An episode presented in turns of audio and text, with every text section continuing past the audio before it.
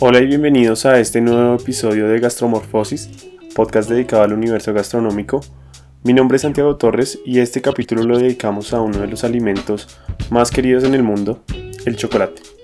Hablamos con Carolina Angulo, co-creadora de la marca de chocolates Lock, una empresa colombiana que se destaca por darle valor a este maravilloso producto con un sentido social, principalmente cambiando cultivos de coca por cacao y motivando a estas comunidades a producir uno de los mejores cacaos del mundo. Pero dejemos que sea Carolina quien nos cuente la historia.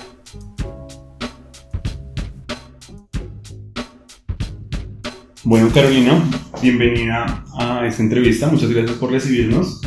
No, Santiago, bienvenido. Lo es tu casa siempre. Y bueno, estamos acá para, para pasar un rato bueno y charlar de todo lo que quieras saber de Luco. De verdad que su marca es eh, muy admirable como un emprendimiento colombiano y como un emprendimiento de personas tan cercanas a, al producto y que se ve que aman lo que hacen. Mira que, mira que es impresionante eso. La, la verdad es que eso es lo que hace la diferencia entre una empresa y otra. Cuando mi socio Alberto Henao y yo comenzamos esta, esta empresa, nosotros eh, nos dimos a la tarea de que la gente nos reconociera a nosotros, que nos pusiera nombre, que nos pusiera cara, para que pudieran así igualmente darle oportunidad al producto y darnos espacios en las tiendas, en las grandes superficies. Lock entró en Colombia en los espacios en donde nunca en la vida habían puesto un chocolate. Lo que entró a las librerías, a las tiendas de café, a los gimnasios, a las tiendas fitness, a todas las tiendas en, las que era un pecado o era un tabú comer chocolate. ¿Por qué? Porque en Colombia hay un desconocimiento muy grande acerca de lo que significa el chocolate. Acá somos el único país que nos tomamos el chocolate en el mundo como tal. Entonces cuando tú hablas de chocolate, todo el mundo se imagina que tú le estás vendiendo, que tú le estás ofreciendo algo que se va a tomar. Y la gente confunde la chocolatina con el chocolate. Sí, eso se ve mucho en, algo que hablábamos hace poco antes de iniciar la entrevista de cómo el mercado es tan, o sea, teniendo un producto sobresaliente a nivel mundial, estamos quedados como en el desarrollo de ese producto y cómo usarlo. Total, total. Bueno, eh, Carolina, ahora que hablabas de cuando ustedes decidieron fundar la compañía con Alberto, ¿cómo fue ese proceso? ¿Cómo iniciaron? Pues mira, eh, básicamente te voy a contar como nuestra experiencia. Alberto, pues toda la vida trabajó con café, él es ex Federación Nacional de Cafeteros, eh, tenía una marca de café y yo, por mi parte, llevaba también muchísimos años trabajando en la internacionalización del cacao colombiano en el mundo, eh, abriendo mercado en Asia, Europa, Estados Unidos y Canadá y nos encontrábamos muchísimo pues en ferias internacionales, en eventos corporativos, en marca país y demás, él con café y yo con cacao. Y nos hicimos buenos amigos y un día él me dijo, Caro, ¿por qué no hacemos algo realmente innovador? ¿Por qué, se, tenemos que seguirle vendiendo al mundo cacao y café sin valor? ¿Por qué tenemos que seguir vendiendo café verde y por qué tenemos que seguir vendiendo cacao sin procesar, sin tostar, sin empacar? Con una buena receta. Entonces le dije que sí, obviamente, pero, pero estábamos en una zona de confort muy chévere, él en su empresa, eh, federación, y yo pues en mi empresa, con un sueldo chéverísimo. Y bueno, después como de mucho hablarlo, después de mucho meditarlo, tomamos la decisión de, de saltar, eh, de saltar este, este, este túnel y romper un poco los, los, los paradigmas de, del emprendimiento y, nos dimos a la tarea de crear una marca que tuviera tres características básicas, que fuera fácil de pronunciar en cualquier idioma, que fuera corta, que fuera de fácil recordación, porque justo en ese momento habían marcas en el mercado que seguían con el papagayo, con la chiva, con la palmera, lo cual es muy bonito, ¿sí? Pero internacionalmente eso no vende. Además tenían nombres larguísimos en español. Y pues si, si, tú vas a vender chocolate a un japonés, pues cómo le vas a poner un nombre larguísimo en español. Entonces, bajo la premisa de esas tres cosas que te dije ahora, salió la marca LOC. LOC significa de Colombia para el mundo. LOC significa de adentro hacia afuera en lengua indígena, sin la diéresis, o sea, sin los dos punticos, ¿sí? Entonces nosotros nos apoderamos como de esa frase, de Colombia para el mundo, y así, así logramos con el creativo crear esta marca que fuera fácil de pronunciar en cualquier idioma, de fácil recordación y corta, porque también esas, esas palabras y esas, esas marcas que se llaman, tienen tres y cuatro y cinco cosas. Pero sí, en realidad en inglés pronunciar, no sé, quechua, es una, ya son palabras que no, que se va a perder también la, la pronunciación. Total, total. Y entonces así nació LOC de Colombia para el mundo significa. Qué bueno, ¿en qué año nació LOC? LOC nació en el año 2014 oficialmente. Nosotros ya veníamos trabajando pues desde hace un par de años antes en la consolidación de la marca, en los ingredientes, en la formulación de las recetas, bueno, moldes. Mm, tú sabes que hacer chocolate lo hace cualquiera, pero hacer chocolate que compita en mercados internacionales no lo hace cualquiera. el mundo no está acostumbrado a comer chocolate artesanal. El mundo está acostumbrado a comer chocolates con granulometrías muy finas, que se fundan muy rápido en la boca, sobre todo los mercados que aprecian el buen chocolate. Entonces, nosotros nos encontramos con que en Colombia habían muchísimas marcas nacientes, pero resulta que es que hacer chocolate no es tan fácil. Tú necesitas tecnología de punta para hacer chocolate. Tú necesitas buenas recetas, necesitas buenos ingredientes, necesitas buen packing, necesitas hablar inglés y en español si quieres llegar a otras partes. Incluso para estar aquí en Colombia, aquí en Colombia hay muchísimas personas extranjeras consumidoras de, nuestro chocolate y teníamos que empezarle a hablar a todo el mundo, ¿sí? Entonces, esa, digamos, esa formulación, ese desarrollo de marca empezó desde, desde el 2013 más o menos y en el 2014 ya oficialmente nace LOC como, como compañía. Ese compromiso social que ustedes tienen y que ya los identifica hoy en día como, como lo que ustedes son. ¿Cuándo se dio? Mira, Santiago, nosotros no sacamos en esa compañía ningún producto que no tenga de fondo algún impacto a las comunidades. Independientemente de que sea chocolate, café, por ejemplo, mieles, que ahorita sacamos mieles en, en alianza con las Naciones Unidas. Hace más o menos una semana salieron las granolas en alianza con Make a Wish. Entonces, acá la filosofía de nuestra compañía es que si vamos a hacer productos, vamos a hacer productos que tengan trascendencia y valor y aporten o generen algún impacto en alguna comunidad. Entonces, ¿cómo hacemos, con el, ¿cómo hacemos con el cacao? Con el cacao estamos trabajando en alianza con la Fundación El Alcaraván en todo el desarrollo de compra y pago justo de cacao a los agricultores saltándonos un poco a los intermediarios, que son los que realmente se quedan con la plata del agricultor, y pagando una prima de calidad cuando nos entregan un producto de buena calidad. ¿sí? Entonces, ¿qué hacemos? Impactamos 1.300 familias cacaoteras en una región del país específica que es Arauca.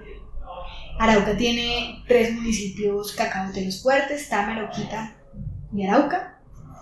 Y en esos tres municipios pues hay una asociación que trabaja para ofrecernos un grano de excelentísima calidad para que nosotros transformemos ese grano en chocolate y nosotros a su vez les pagamos un precio justo y eh, estamos con ellos en todos los temas comunitarios que necesiten de parte nuestra como apoyo en, capacitación técnica, también hemos hecho algunos talleres de chocolatería en la comunidad, porque hay muchos cacaoteros que jamás en su vida han probado un chocolate, o no saben que es una trufa, o no saben que es un bombón. Entonces un poco, un poco también nos involucramos al producto, exactamente.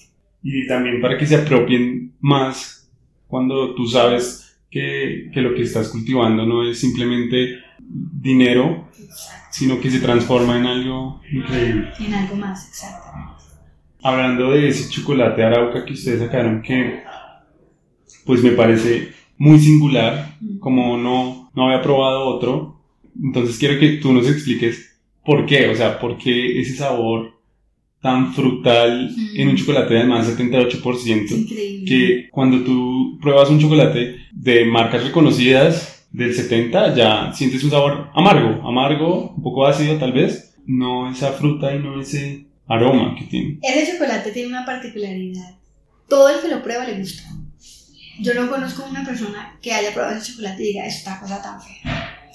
Ese chocolate tiene unas notas únicas en el mercado. Panela, malta, nuez y una nota particular, agua pasa al final. No sé si, no, sé si cuando tú lo probaste te queda como un residual. Eh, sí. Es, entonces, ¿por qué ese chocolate es tan especial? Porque para hacer ese chocolate nosotros compramos el cacao en baba.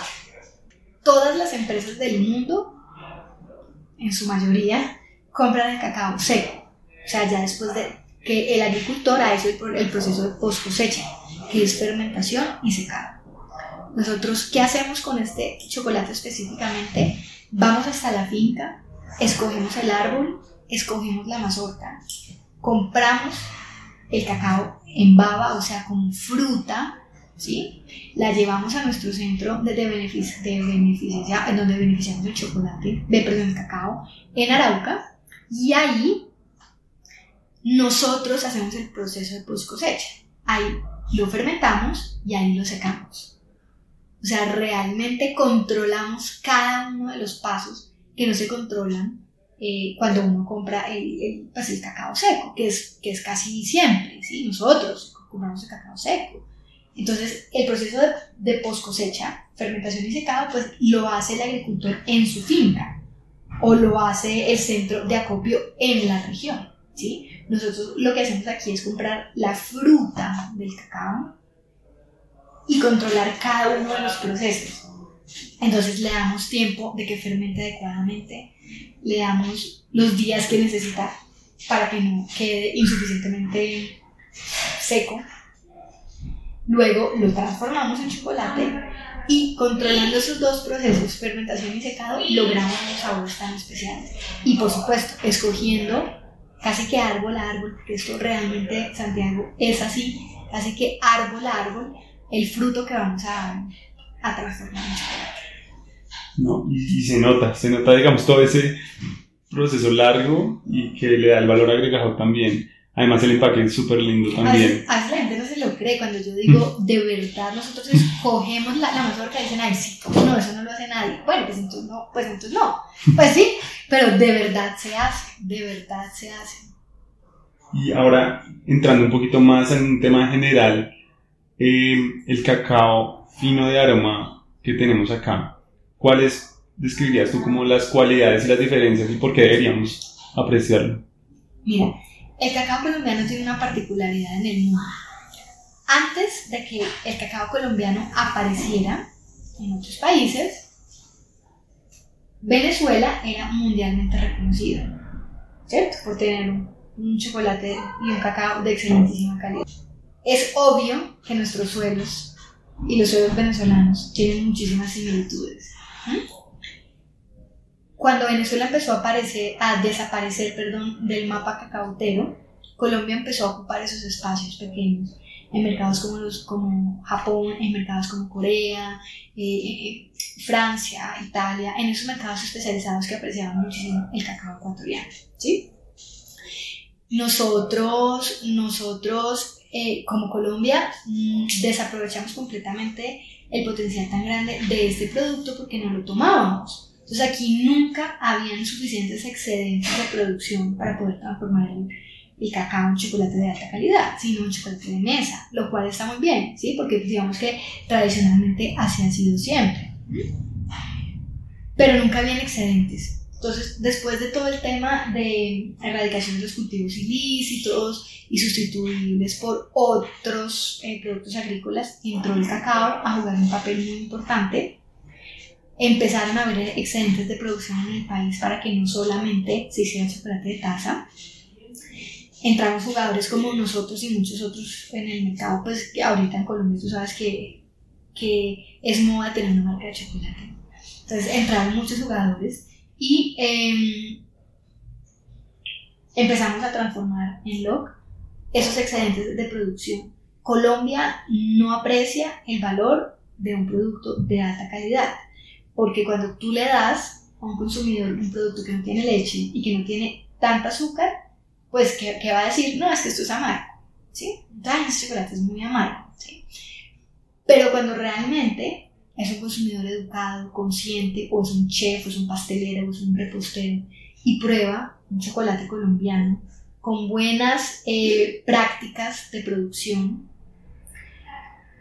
lo aprecia tanto que no vuelve a comprar otro chocolate que no sea importado, de, perdón, otro chocolate que sea importado o, o vuelve a comer chocolatina.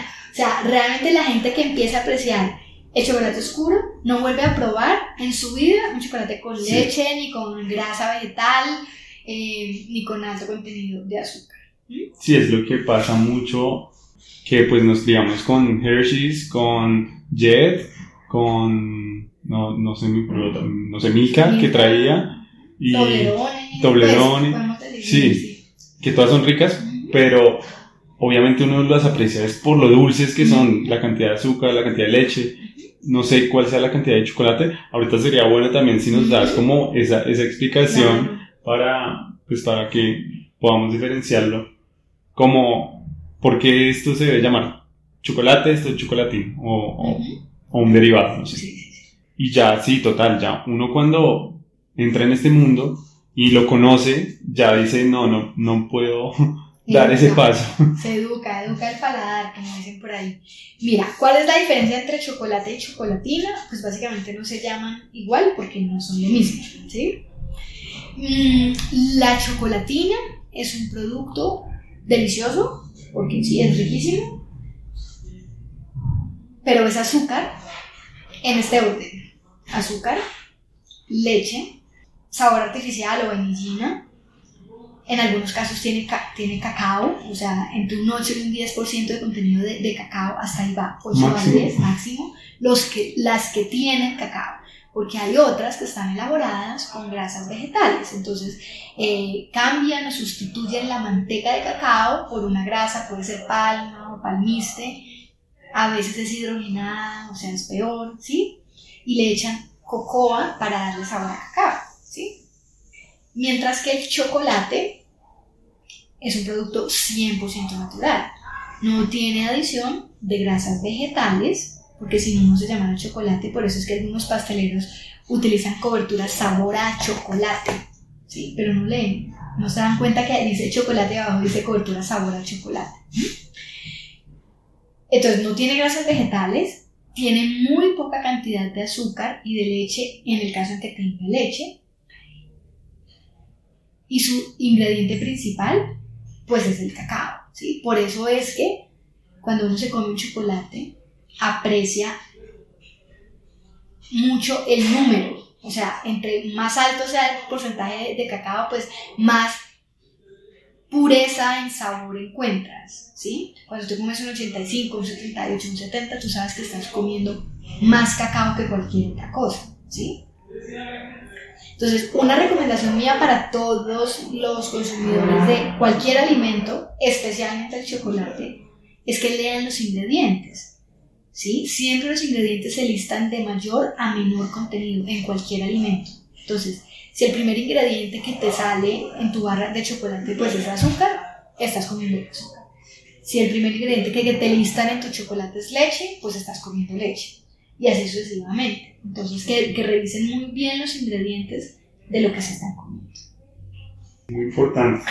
Sobre la experiencia que ustedes han tenido en el mercado internacional, que sabemos ya por revistas y todo que ha sido exitosa, ¿cómo ustedes ven que es percibido el chocolate ya preparado de acá? Bueno, no lo conocen, ¿sí?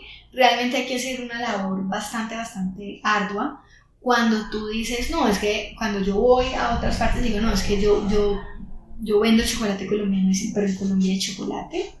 Es lo primero que pregunta cualquier eh, persona normal, común y corriente. ¿Por qué? Porque claramente hay otros países que, como, no sé, Bélgica, o Francia, o, Italia, eh, que sí son reconocidos por ser productores de chocolate. Colombia no es reconocido por ser productor de chocolate. Entonces hay que hacer una labor bastante, bastante ardua. Otra cosa importante, y es que la gente cree que no se va a comer un chocolate colombiano de alta calidad.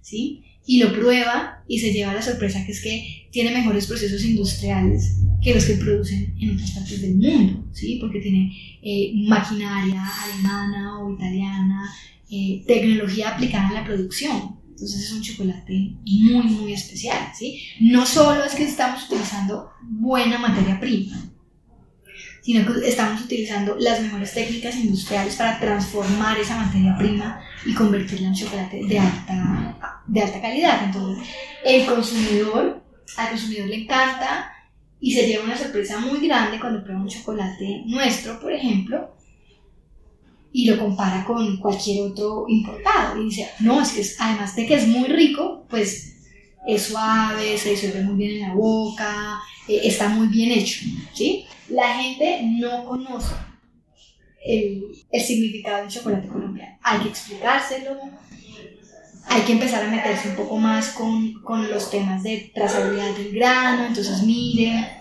es un chocolate colombiano de estas regiones del país, es cacao fino de aroma, es solamente el 8% de la producción mundial, tiene una genética diferente a las genéticas de los cacaos africanos, por eso le sabe diferente, por eso le sabe frutal, por eso le sabe aromático. Entonces hay que explicarle mm. muchísimo al consumidor eh, el valor de nuestro chocolate. Realmente. Igual que como es el mejor momento para, para tener esa conversación ahorita que todo el mundo está como poniendo la atención a lo que se come, a la alimentación en general y cómo ha sido, eh, digamos, lo bueno y lo malo que el Estado hace para hacer sobresalir estas economías. Pues cada vez se están aportando más, cada vez, pues no, no, hay que decir que no. Sin embargo, eh, pues yo creo que todavía hace falta muchísimo apoyo, muchísimo apoyo, sobre todo a toda la industria de chocolate creciente, artesanal, que está en Colombia. Mm, ProColombia es un gran, digamos, es un gran driver, es un gran apoyo para las empresas que quieren, por ejemplo, empezar a exportar, pero hace falta muchísimo, muchísimo apoyo del Estado para que Colombia empiece a tener un reconocimiento como cacao de Colombia. Así como café, cuando tú dices café de Colombia, en cualquier parte reconocen el icono, todo el mundo sabe que Colombia es productor de el café más suave del mundo y para muchos el mejor del mundo, pero eso ha sido una iniciativa entre el Estado y las empresas privadas. Eso hace falta con el cacao, empezar a involucrar al Estado y las empresas privadas, y no solo las grandísimas, sino las medianas, las pequeñas y, las y las micro, para que entre todos podamos tener una, una, una sola bandera y hablar un solo idioma en el mundo con el, con el cacao y el chocolate colombiano. También creo que influye la, la tendencia, digamos, global que hay en la bombonería como ya un arte establecido y que es apreciadísimo y los chocolateros se vuelven famosos y digamos nosotros volviendo a lo mismo, teniendo un producto tan bueno, esa, ¿cómo podemos desarrollar esa economía y abrir camino? Porque acá como en la, industria pastelera, repostera, chocolatera y demás, yo, yo siento que en Colombia hace falta muchísima educación en las escuelas de, gastronomía, ¿sí? Eh, para que los chefs en camino, o los reposteros, o los pasteleros que, que vienen formándose, sepan la importancia del chocolate. Empezando por ahí. O sea, hay mucha gente que no sabe que en Colombia, hay mucha gente del gremio que no sabe que el chocolate colombiano es el 8% de la producción mundial, que es cacao fino de aroma, que hemos ganado por varios años consecutivos el premio al mejor cacao del mundo en París. No saben eso. Entonces, si desde la escuela no lo aprenden, pues, ¿qué pretendemos que pase cuando sean ya profesionales? ¿Sí? Yo siento que que desde la academia deberían incentivar más trabajos con chocolate, que le enseñen a los profesionales en formación que una cosa es derretir el chocolate en baño de María o meterlo en el horno microondas para hacer bombones. Eso no es chocolate. ¿sí? Y otra cosa es trabajar el chocolate. Por eso en el mundo hay artesanos chocolateros. Por eso en el mundo hay maestros chocolateros, ¿sí? porque es que es un arte trabajar el chocolate. No es fundirlo a baño de María y ponerlo sobre una torta o fundirlo en, en horno microondas y hacer un bombón. Eso no es chocolate, ¿sí? Pero eso es lo que en muchas de las academias o en muchas de las escuelas eh, pues enseñan a, los, a los estudiantes en formación. Entonces, tiene que haber una, una culturización y tiene que haber una retroalimentación constante de los maestros a los, a los alumnos para que se involucren con el chocolate como arte, ¿sí? Como, como arte y que lo aprecien, que lo valoren como tal. O sea, en el, en el mundo es más importante, en el mundo es más importante si tú sabes trabajar chocolate, así sabes hornear una torta, ¿sí? O sea, le dan más valor, porque es que ustedes saben, o no sé si saben, y, creo que es importante que todos escuchen y sepan que el chocolate se atempera o se tempera, como dicen ¿sí? Se organizan los cristales. Eso es una técnica que, que requiere de cambios de temperatura, que requiere de, de unos temas un poco más avanzados para poder trabajar chocolate. ¿Cómo es ese proceso de, de creatividad y de desarrollo y también cómo ven para a qué mercado apunta y si, si está ahí. Nosotros eh, vamos con las tendencias que el mercado nos dicte. Lo que es una marca que no solo tiene productos que tienen impacto social, sino que además son saludables. Entonces todos los productos que nosotros trabajamos tienen que llevar esas dos líneas, tienen que llevar o tienen que marcar esas dos tendencias, salud, conciencia social, ¿sí? Entonces, cuando nosotros empezamos a, a, desarrollar productos, primero tenemos que chequear esas dos casillas, que sea saludable y que cumpla con un tema social, ¿sí? Eso es básico. Después, eh, entender qué está buscando el mercado. A nosotros, eh, los compradores de las, de las tiendas, eh, los clientes a través de nuestras redes sociales, a través de nuestra info, nos dicen que quieren, entonces eso siempre va retroalimentando el portafolio de nuestra marca. Lo empezó siendo una marca de chocolate y hoy es una empresa de alimentos. ¿Por qué? Porque entendimos que, que, el chocolate fue nuestro, nuestro bastón principal, pero que hay que diversificar bajo la sombrilla de productos saludables y casi que la mayoría tienen algo de chocolate. O acompañan un momento de consumo con chocolate, ¿sí? O son productos amigos y afines al chocolate. Lo que empezó siendo una empresa de chocolate y hoy es una empresa de alimentos. ¿Qué nos dice que tenemos que sacar al mercado? Nuestro consumidor, los compradores, las tendencias de otras partes. Eh, Alberto y yo viajamos a ferias internacionales de alimentos tres veces al año. ¿Para qué? Para nutrirnos, ¿sí? Para traer eh, ideas, para traer ingredientes, para traer mezclas. Ahorita, ahorita estamos comiéndonos un chocolate que pronto va a salir al mercado, eh, precisamente porque nos dimos cuenta que en otros mercados este chocolate lo están buscando. Entonces, el, el, el consumidor, los compradores, nuestros distribuidores en otras partes, nuestros, nuestras oficinas comerciales en Estados Unidos y Francia nos dicen siempre, mire, esto, esto hay que sacarlo, tengan en cuenta esto, mire este ingrediente, mire esta tendencia, más la exposición que nosotros tenemos de, de otras ferias de alimentos que nos dicen, esto está de moda, este puede ser el camino, y ahí, y ahí vamos construyendo y consolidando un portafolio cada vez más, más robusto.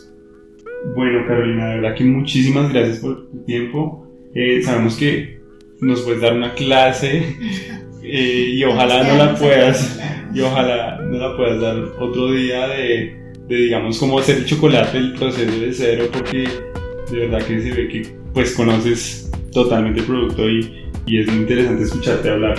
Pues de verdad, muchísimas gracias y te dejo el micrófono para que nos invites a, los que no conocen la marca, que están afuera del país o aquí, a que te guste chocolate y también que lo apresten. Pues nada, Santi, gracias por estar acá. Como te dije, bienvenido siempre. Y a todos los que nos están escuchando, eh, pues los invito a que conozcan nuestra marca, Love Foods. Nos pueden encontrar en redes sociales, Instagram arroba log piso foods, Facebook estábamos como log foods y nuestra página web en Colombia es www.logfoods.com en Francia es www.chocolatlogfrance.com y en Estados Unidos es www.logfoodsus.com. Entonces, pues nada, los invitamos también a enamorarse del chocolate colombiano, a querer saber cada vez más de él y siempre a la orden Santiago acá, esta es tu casa, si, queremos, si quieres hacemos una sesión luego de chocolate especial y, vemos otras cositas interesantes. Dale. Gracias. A ti. Esperamos hayan disfrutado de este episodio. Esperamos también que desde la voz de nuestros invitados podamos sembrar curiosidad, conciencia y valor en ustedes, nuestros oyentes. Con Carolina, dejamos pendiente un encuentro para saber más sobre el cacao y sería genial si ustedes nos pueden enviar sus dudas para poder transmitírselas a ella. Pueden enviarlas a nuestro correo gastromorfosisco.gmail.com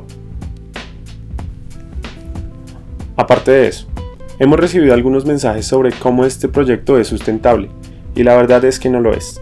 Es un proyecto hecho por pasión, y la verdad es que disfrutamos mucho hacerlo y el aprendizaje que recibimos de nuestros invitados y oyentes es más que suficiente. Sin embargo, si te gusta nuestro proyecto y quieres apoyarnos, puedes hacerlo a través de Patreon y haciéndote con una suscripción puedes ayudarnos a profesionalizar cada vez más este espacio. Para ello, debes ingresar a patreon.com slash gastromorfosis p a t r e o n.com slash gastromorfosis recibirás newsletters exclusivos e incluso podrás participar en la realización de nuestros episodios. Les deseamos un lindo día y gracias por escuchar.